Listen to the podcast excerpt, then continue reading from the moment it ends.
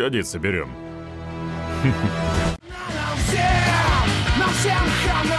Телега Про. Записываем на ходу. Сегодня буду рекомендовать тебе фильм 2019 года «Мстители. Финал». Мстители. Финал. Марвел удалось создать вселенную, которую любят и смотрят миллионы. Сопереживают героям и распутывают сюжетные ходы их историй. В итоге мир разросся настолько, что уже проник во все жанры и завладел сердцами, наверное, любого зрителя. Это, безусловно, феномен нашего времени, на котором они еще хорошо и заработали. Но надо отдать должное, что, казалось бы, разрозненные фильмы про вселенную Марвел с разными героями, создателям удалось соединить какую-то единую историю с твердой горизонтальной линией сюжета. И теперь мы наблюдаем финал этой истории, масштабный финал. Три часа экранного времени и побитый рекорд по кассовым сборам. Мне было интересно узнать, как же создатели придумают в этот раз. Э, что же они придумают?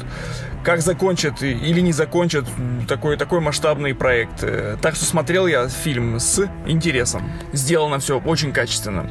Используют все необходимые шаблоны и образы персонажей, они работают э, при этом нагнетают трагизм ситуации и безвыходность положения.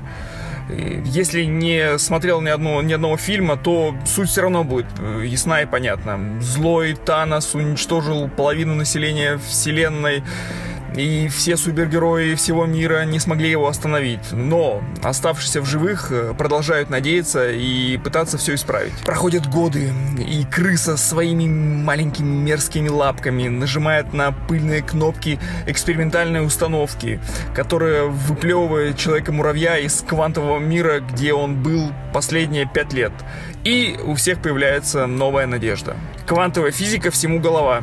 Непонятно, но работает. Все перипетии сюжета рассказывать нет смысла, но связаны они воедино очень умело, несмотря на некоторую условность э, все ровно. Такой объем событий разместить на таймлинии, э, это все равно, что написать «Войну и мир», ни разу не, э, не, не ошибиться с именами и званиями героев. Короче, огромный труд, который я уважаю. Так что фильм посмотреть стоит хотя бы как представителя мирового феномена и идеального развлечения. Но с учетом, что все сделано сверхкачественно, и графика, и игра актеров, и шутки, в том числе с отсылками, например, «Назад в будущее», э, смотрится фильм приятно. Не просто смотрел всех «Мстителей», э, смотрел всю франшизу, посвященную вселенной Марвел – когда они еще начинали с фильмов про отдельных супергероев. Железный человек, Капитан Америка и все остальные. И что я могу сказать тебе по этому поводу? Не могу разделить твоих восторгов. Да, франшиза очень качественная.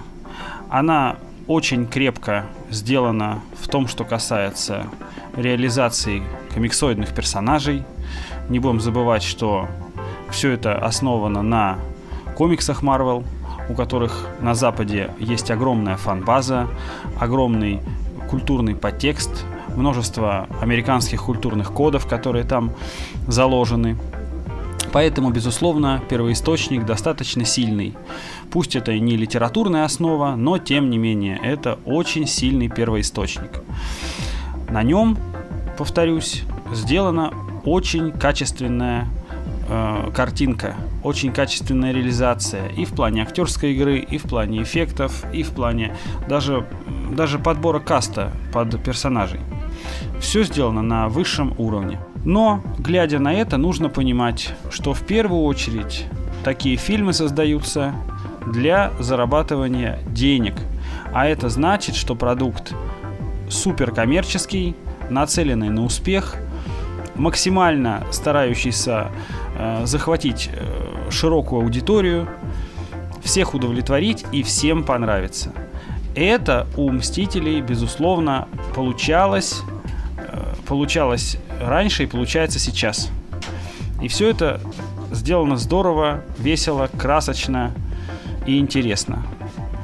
Но теперь я поговорю о минусах, которые лично для меня давно уже перевесили все плюсы. Во-первых, в погоне за широкой аудиторией франшиза очень сильно измельчала.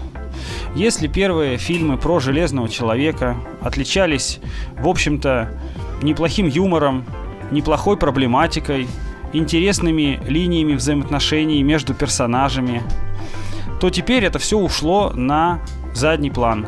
Теперь мы в основном видим боевки, стычки со злодеями, пострелушки, взрывы, ну, все, что развлекает, но развлекает исключительно школьников.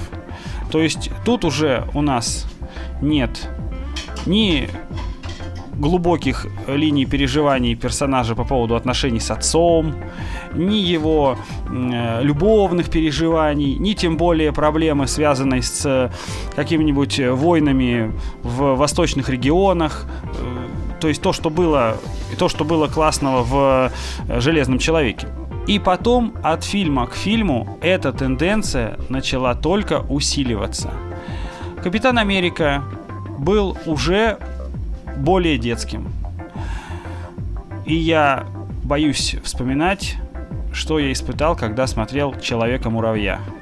Вот это, наверное, был тот момент, когда я понял, франшиза окончательно деградирует.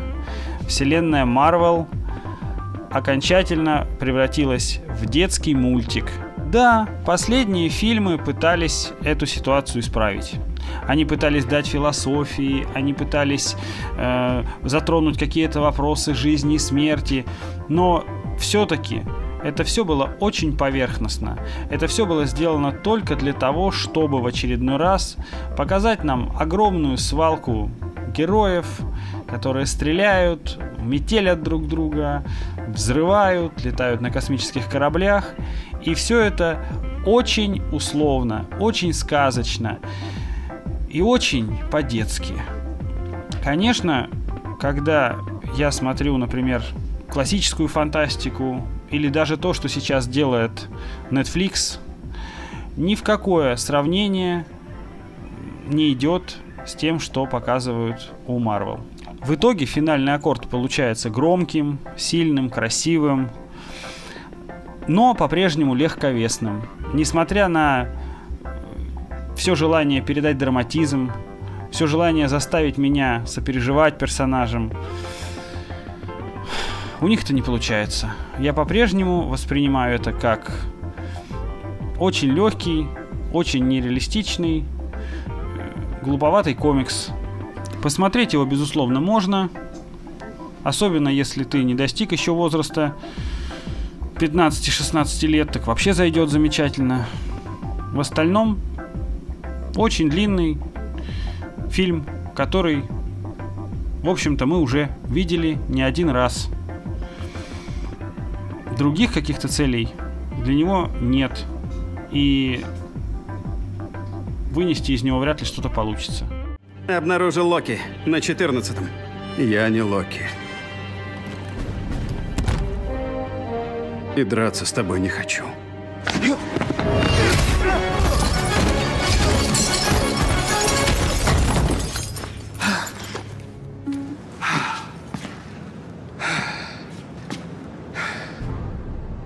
А за ты правда что надо?